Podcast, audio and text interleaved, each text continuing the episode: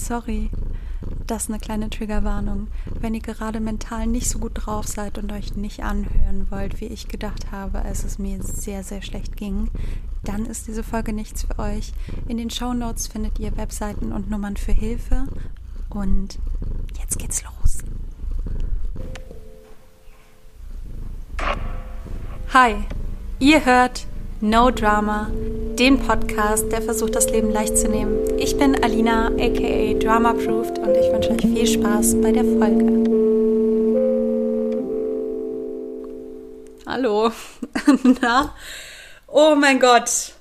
Ich habe so lange auf diesen Moment gewartet. Und wenn ihr mir auf Instagram folgt, at dramaproofed, dann wisst ihr vielleicht, dass ich das Ganze schon mal aufgenommen habe und an technischen Details, ich nenne es mal Details, gescheitert bin. Denn ich habe so einen Rekorder und bin irgendwann darauf gestoßen, dass ich dazu auch Software für den Computer bekommen habe. Habe dann den Rekorder an meinen Computer angeschlossen, habe festgestellt, dass das irgendwie nicht funktioniert, dachte, okay, ich lade mir einfach irgendein Programm runter und nehme das damit auf und lade dann die Audiospur in dieses coole Programm, was ich dazu bekommen habe und dann wird das schon. Ja. Das Programm, was vermeintlich kostenlos war, war nur eine Demo-Version. Das heißt, ich konnte die Audiodatei gar nicht speichern. Und wenn ich meinen Rekorder an den Computer anschließe, ist meine Stimme verzerrt. Das war ganz lustig. Ich habe mich, ich weiß, ich, ich habe mich sehr gelangweilt angehört. Ich glaube, die Höhen fehlen da so ein bisschen. Aber ich habe dieses tolle Gerät, was jetzt vor mir steht und eine SD-Karte in sich hat und einfach so Sachen speichert. Ich hätte das gleich machen können. Man lernt nie aus. Auf jeden Fall freue ich mich total auf diesen Podcast. Für die, die es noch nicht wissen, ich bin eigentlich Schauspielerin. Jetzt bin ich Rentnerin. Das gefällt mir nicht, aber manchmal dauert es ein bisschen, bis man den passenden Weg für sich gefunden hat, wenn einem schlimme Dinge passieren ich hoffe, dass ich mit diesem Weg auch irgendwann wieder einen Job habe, der inklusiv und für mich machbar ist. Solange nutze ich mein Rentnerdasein, um Dinge zu machen, die ich wichtig halte. Für wichtig halte heißt das.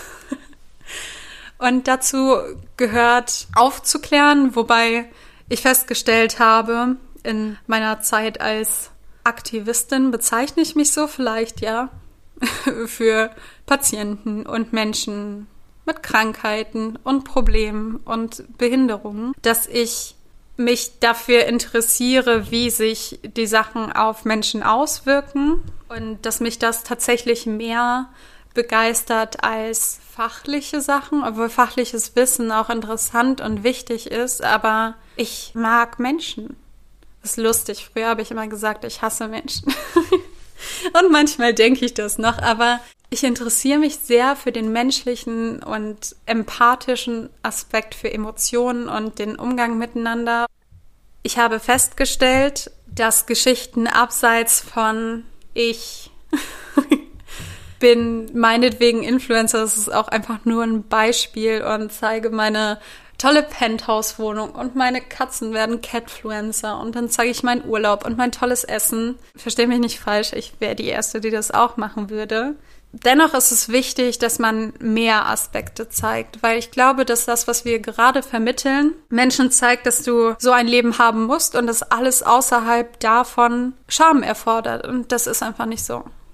Jedes Leben mit all seinen Höhen und Tiefen ist lebenswert es ist schön, Ideale und Wünsche und Ziele zu haben, aber wir sollten daran denken, dass der Weg dahin unser Leben ist.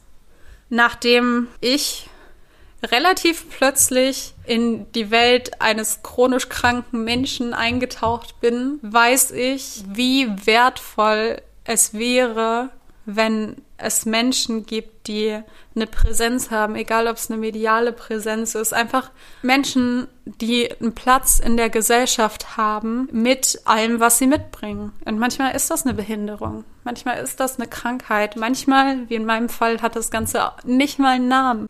Alles hat seine Daseinsberechtigung, aber ich glaube, man vergisst das, wenn es einfach nicht präsent ist. Und irgendwie haben wir uns angewöhnt, dass wir nur über unsere Erfolge reden und nicht über die anderen Sachen.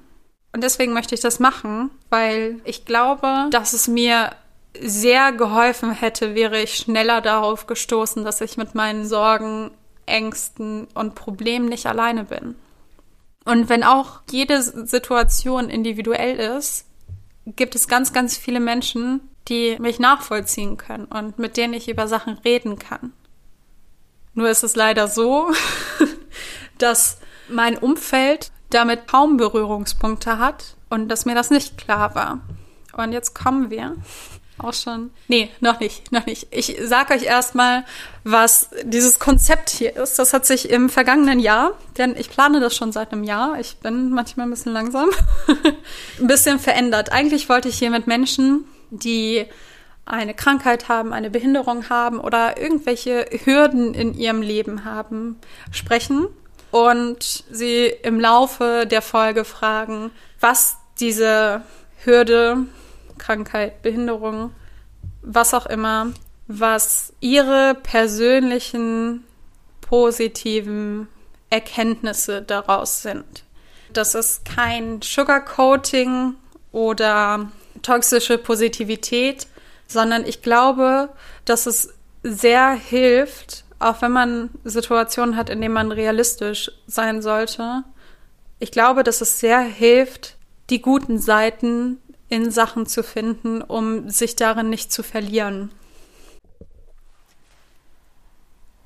Das mit Menschen wird jetzt ein bisschen schwierig. Und deswegen dachte ich mir, dass ich das so ein bisschen aufziehe wie meine wöchentliche Therapiestunde, denn ich kann nicht mehr zur Therapie gehen, weil meine Therapeutin in einem anderen Stadtteil wohnt. Und ich dachte, vielleicht geht es einigen von euch auch so. Deswegen führe ich ein Selbstgespräch und ihr könnt mir dabei zuhören. Jetzt kommen wir zum Thema der heutigen Folge. Und zwar ist es Einsamkeit. Ich glaube, dass Einsamkeit heute in Zeiten der aktuellen Situation, würde ich sagen, wenn ich ein YouTuber wäre, in Zeiten von Corona ist Einsamkeit omnipräsent. Ich weiß nicht, was das Wort heißt, habe ich vergessen, aber es hört sich richtig an. Ich glaube, viele Menschen können sich damit jetzt ein bisschen besser identifizieren als vorher. Dazu möchte ich sagen, dass Einsamkeit nicht unbedingt im physischen Sinne, sondern sich alleine fühlen und fühlen, als würde einen niemand verstehen und ausgeschlossen fühlen von der Welt, der Gesellschaft, seinem Umfeld, was auch immer, sind sehr präsente Themen von vielen Menschen ich habe irgendwie die Hoffnung, dass wenn Menschen Sachen selber erfahren, sie offener und sensibler dafür werden, nicht so schnell Dinge abtun, als, ach so, ja, damit kommt man doch klar, was, nee. Also wäre ich an der Stelle, ich würde damit ja super umgehen. wenn sie das selbst erleben. Wir, wir werden sehen, wie sich diese ganze Corona-Pandemie-Situation langfristig auf unsere Gesellschaft auswirkt. Ich finde es immer wichtig zu verstehen und auch daran zu denken, dass die Realität von einem selbst nicht automatisch die Realität des anderen ist. Egal wie viele Überschneidungspunkte man hat, aber es ist an uns zuzuhören, aktiv zuzuhören, hinsehen zu wollen. Das ist so ein bisschen das, was ich meinte. Man zeigt auf Instagram lieber sein Essen und ich bin schuldig as fuck. ich zeige voll gern mein Essen, aber es animiert mich. Hier kommt die Geschichte hinter meinen random Foodblogger-Anfällen auf Instagram. Ich mache unglaublich gerne Essen oder so Getränke und so, aber am liebsten für Menschen. Also ich bin gerne ein Gastgeber. Aber dadurch, dass ich alleine bin und mein Mülleimer Werner lieber Müll isst, oh Gott, kann, kann ich das nicht machen. Trotzdem mag ich selber gerne irgendwie gutes Essen zu essen. Also jeder definiert das ja anders, aber vielleicht mache ich darüber auch mal eine Podcast-Folge. Und vor allem mag ich Sachen hübsch zu machen, damit ich mich darüber freue. Es macht für mich nur wenig Sinn, wenn ich das niemandem zeigen kann. Und deswegen poste ich mein Essen in die Instagram-Story. Manchmal mache ich das auch, weil ich denke, dass ich ein gutes Rezept entdeckt habe und mich immer freue, wenn andere Leute das teilen und ich Anregungen kriege. Worum geht's? Ich hab's vergessen. Einsamkeit. Ich mache diese Sachen auch und ich zeige auch gerne schöne Momente oder ein hübsch gemachtes Bett oder so. Das sind aber auch Sachen, die mir sehr viel geben, weil ich halt den Großteil meiner Zeit in meiner Wohnung verbringe und leider sehr dazu neige, Messi-ähnliches Verhalten an den Tag zu legen, wenn ich krank bin. Es trifft sich sehr gut, dass ich eine chronische Krankheit habe. Und deswegen bin ich immer sehr stolz, wenn ich es schaffe, meine Wohnung schön zu halten und teile das gerne. Ich schreibe sehr viele Sachen, die gesellschaftlich vielleicht als Mimimi abgetan werden in meine Posts. Und ich glaube, dass das gut ist. Ich würde mir wünschen, dass mehr Menschen, die wie ich denken, dass sie nirgends so richtig hingehören und nicht so ihren Platz finden, dass sie einfach ihre Geschichte erzählen. Ich kann nur meine Geschichte erzählen und Sachen einfließen lassen von Menschen, die ich getroffen habe. Aber ich hoffe, dass meine Realität Menschen zeigt, dass sie nicht unbedingt allein sind, auch wenn nicht alles identisch ist. Ich habe so wirklich krass das Gefühl gehabt, alleine mit meinen ganzen Problemen zu sein, als ich gemerkt habe, dass ich krank bin und bleibe. Das war ein Prozess. Es war wirklich ein Prozess. Das ist nichts, was von heute auf morgen passiert. Ich glaube nicht, dass man verunglückt und ich kann wieder aus meiner Perspektive sprechen und gleich rafft so, okay, so und so ist das, so und so bleibt das. Das dauert alles lange, vor allem weil einem von außen oft suggeriert wird, ja, wenn sie das und das machen, wenn sie regelmäßig äh, Physiotherapie machen und so und so und dazu dann die Entspannungstechnik, dann muss es ihnen besser gehen und bei mir war das halt einfach nicht der Fall. Also ich habe wirklich strebermäßig alles gemacht, was mir gesagt wurde und irgendwie war alles falsch. Und das wurde dann auch immer so kommuniziert. Und deswegen, wenn ich mit Menschen rede, die irgendwie vergeblich zum Arzt rennen, dann versuche ich denen immer mitzugeben, dass das nicht ihre Schuld ist. Es ist nicht ihre Schuld. Alles, was sie für sich tun, ist gut. Manchmal dauert es auch eine Zeit rauszufinden, was sind die Therapieansätze, die mir in meiner Situation gut helfen. Aber es ist auch nicht schlimm, wenn man mal keine Kraft dafür hat. Es gibt ja einen Grund, warum man das alles machen muss ich habe oft das Gefühl, dass Leute sich schlecht fühlen und vielleicht auch alleine fühlen mit ihren Beschwerden, weil sie denken, okay, der Arzt hätte mir geholfen, wenn ich das und das hätte. Das habe ich aber nicht und jetzt stehe ich irgendwie alleine da mit dem Problem und weiß gar nicht, was ich machen soll.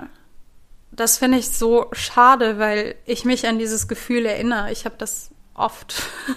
Aber es ist nicht mehr mein Grundgefühl. Also es war eine Zeit lang wirklich meine Überzeugung, oder dass ich mich hingesetzt habe und gesagt habe, so, ich fühle mich jetzt alleine, niemand versteht mich, ich hasse die Welt, ich hasse, was mir passiert ist. Ich war überfordert, ich wusste nicht, wie ich damit umgehen soll. Das nimmt einen irgendwann so ein, das ist ein bisschen so wie der Anfang meiner Geschichte. Ich hatte diesen Unfall. Wir wurden vom Krankenhaus nach Hause geschickt, weil die überfordert waren. Dann dachten die Leute, ja, weil sie ja nach Hause geschickt wurde, kann es ja nicht so schlimm sein. Und so hat quasi eins zum anderen geführt. Und so ein bisschen so ist das auch mit diesen Gedanken. Ich erinnere mich an eine Situation, in der ich auf meinem Badezimmerboden lag. Ich musste mich übergeben vor Schmerzen und ich habe geweint und ich habe mir einfach gewünscht, dass ich tot wäre. Dann dachte ich, okay, eigentlich bin ich froh, dass ich überlebt habe, aber zumindest würde ich mir wünschen, dass meine Beine ab sind. Das ist ein so falscher Wunsch auf so vielen Ebenen. Ich weiß, dass wenn ich das so ausspreche, ich damit Leuten auf die Füße trete. Es tut mir leid, es ist nicht wünschenswert, Gliedmaßen bei einem Unfall zu verlieren. Und ich glaube, dass Leute, die Gliedmaßen verloren haben, wahrscheinlich vor mindestens genauso vielen Problemen stehen wie ich. Wenn einem aber suggeriert wird, dass wenn man irgendwas gefunden hätte, einem auf jeden Fall geholfen wird. Ich dachte die ganze Zeit, dann wird mir geholfen, dann werde ich verstanden. Aus meiner Erfahrung der letzten Jahre kann ich sagen, dass sich das nicht so anfühlen muss. Egal was man hat, egal welche Behinderung oder Erkrankung man hat, man muss nicht verstanden werden. Und ich glaube, dass sich viele Personen an irgendeinem Punkt alleine fühlen. Dieser Wunsch war aber nichts Rationales und auch nichts so richtig ernst gemeintes. Das war einfach Verzweiflung. Ich zitter gerade ein bisschen, wenn ich daran denke, weil ich glaube, ich immer noch sehr viel Anstrengung da rein investiere, okay mit dieser Situation zu sein. Manchmal, wenn ich über Sachen nachdenke und an mein früheres Leben denke, bin ich immer noch überfordert davon, dass ich mir die Umstände so nicht ausgesucht habe und dass ich mich so machtlos fühle, weil ich nichts ändern kann. Ich wünsche mir, dass mehr Menschen in diesen Situationen verstehen, dass es sehr, sehr viele Menschen gibt, die nicht alles selbst bestimmen können, die zuerst darauf achten müssen, was ihr Körper noch kann und wie man das aufrecht erhalten kann und dann gucken können, was sie mit dem Rest ihrer Kraft und Zeit anstellen. Und das wird wahrscheinlich oft auch nicht dem entsprechen, was sie sich vorgestellt hätten. Ich erinnere mich immer an etwas, was mir ein Gutachter gesagt hat. Das ist ein bisschen lustig, weil ich habe viele Geschichten mit Gutachtern. Das war, glaube ich, mein zweites Gutachten. Das war ein orthopädisches Gutachten orthopädisch ist bei mir nicht so viel zu holen. Also mein Daumen ist versteift, meine Gelenke knacken, ich habe Fehlstellungen, aber ob ein Aufprall mit 140 vielleicht Verletzungen mit sich bringt, die man nicht unbedingt auf MRTs sehen muss und äh, daraufhin dann degenerative Veränderungen wie Arthrosen und Bandscheibenvorfälle folgen, oder ob ich einfach degenerative Arthrosen und Bandscheibenvorfälle habe, seit ich 23 bin. Ist egal, das tut nichts zur Sache. Deswegen wusste ich irgendwie auch, dass dieses Gutachten wahrscheinlich nicht so aussagekräftig wird. Tatsächlich war der Gutachter auch erst so ein bisschen so, ja, manche Leute, die nehmen einfach von so einem schockierenden Ereignis noch Sachen mit, obwohl sie eigentlich keine Sachen haben. Und dann habe ich mich sehr wiedergefunden in diesem ganzen, sie können ja gar nichts haben, weil man sieht ja nichts. Egal, was ihnen passiert ist. Es gibt lebendig oder tot. Also gesund oder tot trifft's besser. Dann hat er aber was gesagt, was mich bis heute begleitet. Und zwar hat er gesagt, vielleicht ist das, wie sie sich jetzt fühlen, gut. Vielleicht wird das der Zustand sein, in dem sie sagen, sie fühlen sich gut. Vielleicht sind die Anstrengungen, die sie machen, dafür da, dass das so bleibt und nicht schlimmer wird. In dem Moment war ich erstmal irritiert darüber, dass er anscheinend irgendwie doch denkt, dass ich körperlich irgendwas haben kann. Aber im Nachhinein hat mir das so viel mitgegeben, weil ich mich darauf zu konzentrieren versuche, dass das mein neues Gut ist. Ich versuche auch, das zu kommunizieren, weil ich mich nicht mehr selber isolieren möchte und mich nicht ausschließen möchte.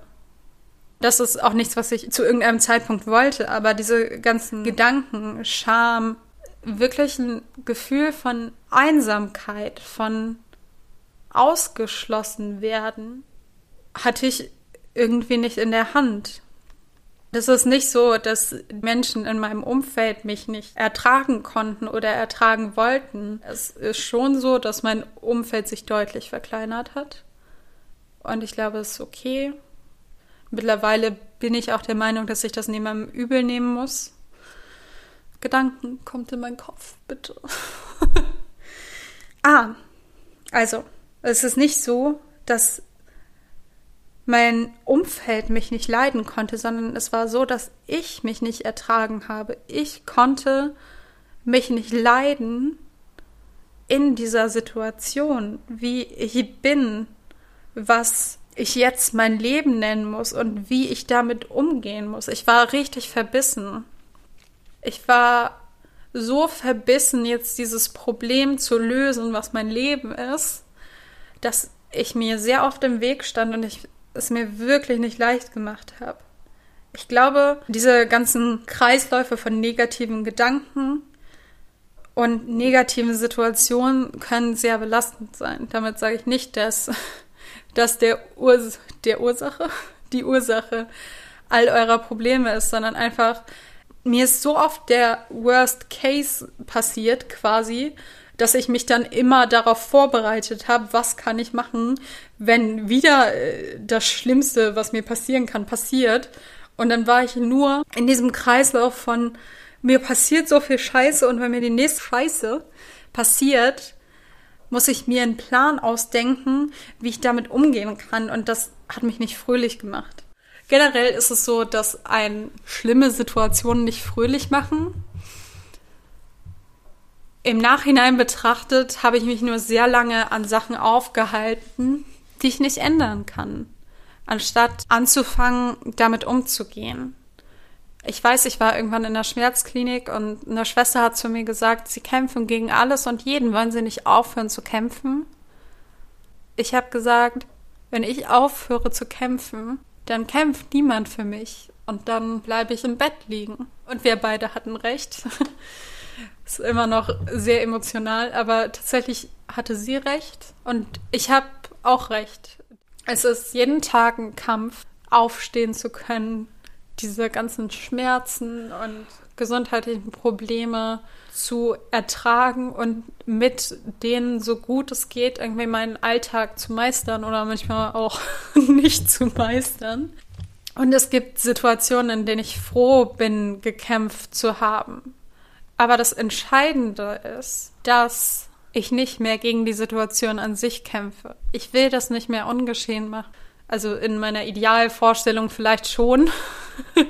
es ist so ein bisschen so, wie wenn jemand dich fragt, wenn du wieder gesund wärst, würdest du alles, was bis jetzt passiert ist, rückgängig machen? Und es scheint so verlockend, einfach wieder gesund zu sein und einfach wieder das zu können, was man vorher konnte oder für diejenigen, die schon immer mit Sachen leben, was man noch nie konnte. Gleichzeitig verliert man aber auch alle Erkenntnisse, alle Menschen, die man begegnet ist, die man begegnet ist. Deutsch on fleek. Zum Glück habe ich die Ausrede, dass ich ein Aussiedlerkind bin und gar kein Deutsch können muss. oh Gott. Man verliert all die Erfahrungen, die einen zu dem Menschen gemacht haben, der man ist. Wahrscheinlich würde ich sagen, ich möchte das nicht. Wenn ich jetzt auf mich zurückschaue, zum Beispiel im Schauspielstudium, ich stand mir so im Weg, so krass im Weg, weil ich einfach die ganze Zeit Angst davor hatte, nicht gut genug zu sein.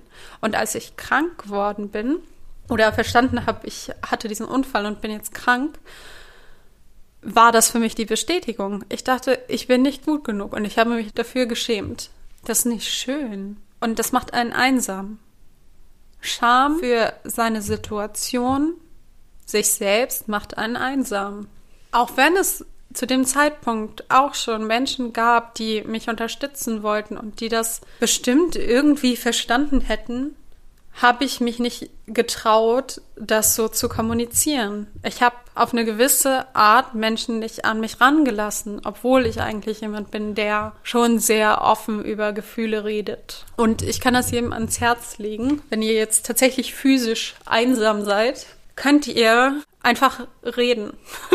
also, ich meine, ich wohne alleine, ich rede mit niemandem. Ich muss zugeben, ich führe Selbstgespräche. Ich weiß nicht warum. Ich glaube, ich mache das schon immer. Deswegen ist Podcast auch super. Vor allem, wenn ich mich konzentrieren muss und wenn ich zu viel in meinem Kopf habe. Weil wenn man Sachen ausformuliert und das nicht nur in seinem Kopf, wenn man die wirklich ausspricht, werden einem oft Sachen klar. Weil man vielleicht nicht weiß, wie man es sagen soll und dann denkt man nochmal neu drüber nach und dann ergeben viele Sachen Sinn, beziehungsweise man muss sich nicht mehr zehn Stunden mehr den Kopf darüber zerbrechen. Vielleicht seid ihr auch so wie ich und gebt euren Haushaltsgeräten Namen. Meine Pflanzen haben noch keine Namen, aber ich gebe mir sehr viel Mühe, dass sie leben. Ich äh, habe keine gute Vergangenheit mit Pflanzen, aber ich bin aktiv dabei, das zu ändern, obwohl mir viele Sachen einfach ein Rätsel sind. Ich nehme gerne Pflanzentipps an. At Drama-proofed. ich weiß gar nicht, wie ich jetzt so einen Bogen da reinkriegen soll. Oh, doch. Ich weiß es. Und zwar habe ich auch nicht unbedingt eine positive oder eine ausschließlich positive Vergangenheit mit Psychologen und Psychologinnen. Aber ich habe irgendwann festgestellt, als ich nicht mehr so verbissen wollte, dass mir endlich jemand glaubt, dass ich krank bin. Das hört sich so absurd an, aber das ist mein Leben, ey. Habe ich festgestellt, dass es richtig gut sein kann, wenn einfach jemand die richtigen Fragen stellt. Psychologen und Psychologinnen sind eine sehr individuelle Sache. Man muss suchen, bis man jemanden findet, der zu einem passt. Manchmal ziehen die Leute dann weg, da muss man wieder neu suchen. Oder es gibt Umstände, warum das nicht mehr funktioniert. Ich habe die Erfahrung gemacht, wenn ich beim Psychologen bin, ich Fragen stelle, zum Beispiel, warum hat sich die Person in dieser Situation so verhalten? Weiß ich die Motivation dahinter? Was auch immer. Ich mich nicht mehr so alleine fühle. Nicht, weil ich irgendeine krasse Erkenntnis hatte, sondern weil mir einfach auffällt, dass jeder sein Päckchen zu tragen hat. Man manchmal dicht macht, weil man sich schämt. Das sind alles Sachen, die okay sind. Die passieren mir immer noch, obwohl ich um diese Sachen weiß und schon verhältnismäßig lange damit lebe. Keine Ahnung, wahrscheinlich ist das noch gar nicht so lange, aber für mich fühlt es sich so lang an und gleichzeitig fühlt es sich so kurz an. Ich fühle mich immer noch, als wäre ich 23 und als wäre mein Leben irgendwie nicht weitergegangen und das Leben von meinem Umfeld halt schon. Es ist so richtig komisch. Was, glaube ich, auch noch wichtig ist, ist zu. Ich will niemandem was vorschreiben, deswegen kann ich das, glaube ich, nicht so sagen. Für mich war wichtig zu verstehen, dass mein Körper ganz viele gute Sachen für mich macht. Auch wenn ich sauer bin, wenn ich Schmerzen habe und keine Treppen laufen kann oder morgens nicht aufstehen kann, dann denke ich immer so, Gott, Körper, Bitte, warum funktionierst du nicht einfach? Was ich dabei dann immer vergesse, ist, dass mein Körper so viel für mich tut. Und auch wenn ich irgendwo lustige Beulen und blaue Flecken aus dem Nichts habe, weiß ich nicht, was mein Körper alles tut, damit ich noch hier sitzen kann und reden kann. Damit ich so tue, als würde ich Workouts machen, während ich Physiotherapie mache. Ich glaube, es ist sehr wichtig, sich daran zu erinnern, weil wir haben so Werte, ja, man soll gesund und fit aussehen, Körper muss das und das leisten. Und wenn du müde bist, dann kaufst du dir eine Tageslichtlampe, schuldig im Sinne der Anklage. Da sagt dir aber niemand, dass du ja eventuell irgendeine Autoimmunerkrankung mit Hautbeteiligung hast und wenn du dich vor diese Lampe setzt, deine Entzündung oder erweiterten Gefäße oder was auch immer da an meinen Wangen eine Party feiert, schlimmer werden. Deswegen sitze ich jetzt mit Maske vor der Lampe. Und tatsächlich werde ich wacher. Aber all diese Ansprüche, die unsere Gesellschaft an einen guten, gesunden Körper und ein gutes, gesundes Leben stellt, müssen nicht der Fall für euch sein. Ich habe das gemerkt, als ich meinen Neffen beobachtet habe. Der ist ein Baby und der wird bald eins.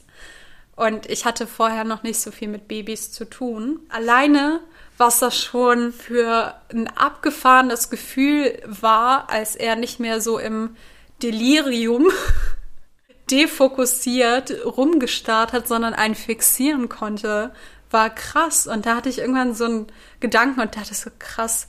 Wir sind mal so winzig, werden aus irgendeinem Körper rausgepresst, aus einer andere Geschichte und können ganz viele Sachen nicht Irgendwann sind wir erwachsen und viele von uns, die nicht schon immer erkrankt sind oder eine Behinderung haben, nehmen das für so selbstverständlich, dass wir das alles gelernt haben, dass wir irgendwie sprechen können, dass wir laufen können, dass wir schnell laufen können, dass wir zu lustigen Sportkursen gehen können, um uns fit zu halten oder was auch immer. Aber ist krass okay, vielleicht bin ich der einzige Mensch, der sich noch nie Gedanken über den Körper gemacht hat und was für heftige Prozesse da abgehen.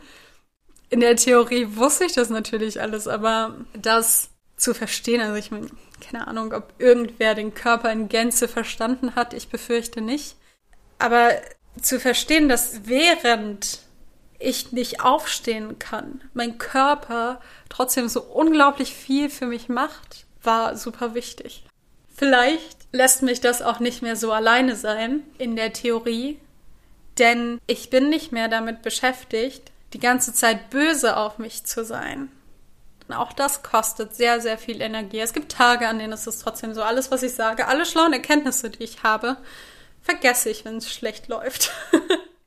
und das ist normal und das ist in Ordnung und nichts im Leben ist perfekt. Wenn man jemand ist wie ich, der immer alles gut machen möchte, ist das eine sehr erleichternde Erkenntnis. Wenn du jemandem zum Beispiel einen Kuchen backst und der sieht kacke aus, kann er trotzdem schmecken. Ich weiß nicht, was das für eine Metapher war, aber das ist auf jeden Fall nicht mein Schlusswort, denn wir kommen jetzt zu der Frage, die ich eigentlich Menschen stellen wollte, wenn sie mit mir einen Podcast gemacht haben, aber es gibt keine Menschen, also stelle ich sie auf das Thema bezogen. Was ist eine gute Erkenntnis, die man aus Einsamkeit mitnehmen kann? Weil ich das Ganze schon mal aufgenommen habe, kann ich jetzt nicht, äh, könnte ich schon, ich bin Schauspielerin, aber ich möchte, ich möchte jetzt nicht so tun, als würde ich mir das zum ersten Mal überlegen. Ich glaube, wenn man Einsamkeit empfindet, egal ob man jetzt weniger Menschen sieht wegen Corona oder weil man einfach eine Menge mit sich selbst auszumachen hat und das Gefühl hat, dass niemand einen verstehen kann, lernt man zu schätzen, wie toll gute Gesellschaft ist. Ich habe so einen Post gemacht über Weihnachten und was wir irgendwie alles vorbereiten und dass ich dieses ganze Schenken und Vorbereiten mag. Da hat mir jemand drunter geschrieben, dass er den Trubel gar nicht mag und hat dann aber einen ganz wichtigen Satz geschrieben und ich glaube, der beschreibt die positive Erkenntnis an Einsamkeit ganz gut. Er meinte, er braucht diesen ganzen Trubel und Stress nicht, irgendwas vorzubereiten. Ihm reicht gute Gesellschaft und eine Tasse Kaffee. Oder eben ein Getränk eurer Wahl. Ich glaube, dass wir das viel mehr zu schätzen wissen, wenn wir wissen, wie es ist, allein zu sein. Also schmerzhaft allein zu sein. Ich meine, ich mag es, allein zu sein. Ich brauche auch viel Zeit für mich. Aber dabei geht es eher um dieses Gefühl der Nichtzugehörigkeit. Und wenn man das dann aber empfindet, wenn man sich hinsetzt und sich einfach gut mit jemandem unterhält, ein gutes Gespräch hat oder auch ein gutes Telefonat hat, weiß man das viel mehr zu schätzen, denke ich. Also bei mir ist das so und ich hoffe, dass ihr eure Liebsten und die guten Sachen in eurem Leben zu schätzen wisst, weil das gibt einem Kraft und ich möchte nicht so ich habe so einen Narren gefressen an toxischer Positivität, weil ich irgendwie nicht so richtig weiß, was das sein soll und ich Angst habe, dass ich so bin. Aber ich habe einfach gemerkt, dass es für mich sehr wichtig ist, mich auf die guten Sachen zu konzentrieren, weil es so viele schlechte Sachen in meinem Leben gibt, dass ich manchmal vergesse, dass es auch gute Sachen gibt. Das macht nichts weg also Probleme gehen dadurch nicht weg, aber viele Sachen werden erträglicher. Und jetzt bin ich am Ende mit meinen Worten und dieser Folge. Ich würde mich freuen, wenn ihr beim nächsten Mal wieder einschaltet. Ich würde mich auch über Anregungen freuen. Schreibt mir auf Instagram. und ich wünsche euch einen wunderschönen Tag. Bis dann.